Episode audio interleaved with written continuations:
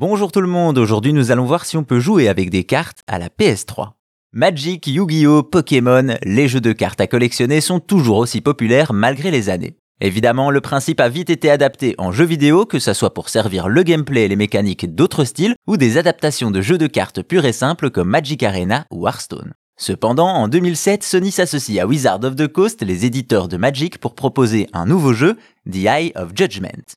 Un titre qui se distingue par son principe, on utilise des cartes physiques et un plateau de jeu pour jouer sur la PlayStation 3. Pour ce faire, on utilise la caméra de la console qui succède à l'iToy, le PlayStation Eye utilisé ici pour la première fois. On a donc la caméra posée sur un support et orientée vers le plateau de jeu, le CD dans la console et les cartes fournies dans le pack devant nous, on est prêt à jouer. Les amateurs du genre ne sont pas perdus, on retrouve un système de mana, des sorts, un bestiaire fantastique avec son lot d'elfes, squelettes et autres créatures, mais aussi un système d'éléments, le feu, l'eau, la terre, le bois et le biolite qui peuvent amener des forces et des faiblesses. Pour jouer, on va tout simplement jouer les cartes sur le plateau et à l'aide d'une technologie nommée Cybercode, le jeu va lire une sorte de code barre sur notre carte et l'afficher en jeu avec ses pouvoirs et statistiques. Et forcément, ça donne envie, on pose notre carte gobelin et d'un coup ils apparaissent en 3D à l'écran, on se croirait presque dans l'animé Yu-Gi-Oh! Le pari est tout de même osé pour Sony, passer le pack de base avec un deck de départ, le plateau et le support pour la caméra déjà plus cher qu'un jeu normal, les joueurs se retrouvent dans l'obligation d'acheter des boosters pour étoffer leur collection, ce qui peut vite coûter cher. À noter qu'il y avait également un mode en ligne avec un ingénieux mode anti-triche, chaque joueur enregistre son deck et c'est le jeu qui fera les tirages.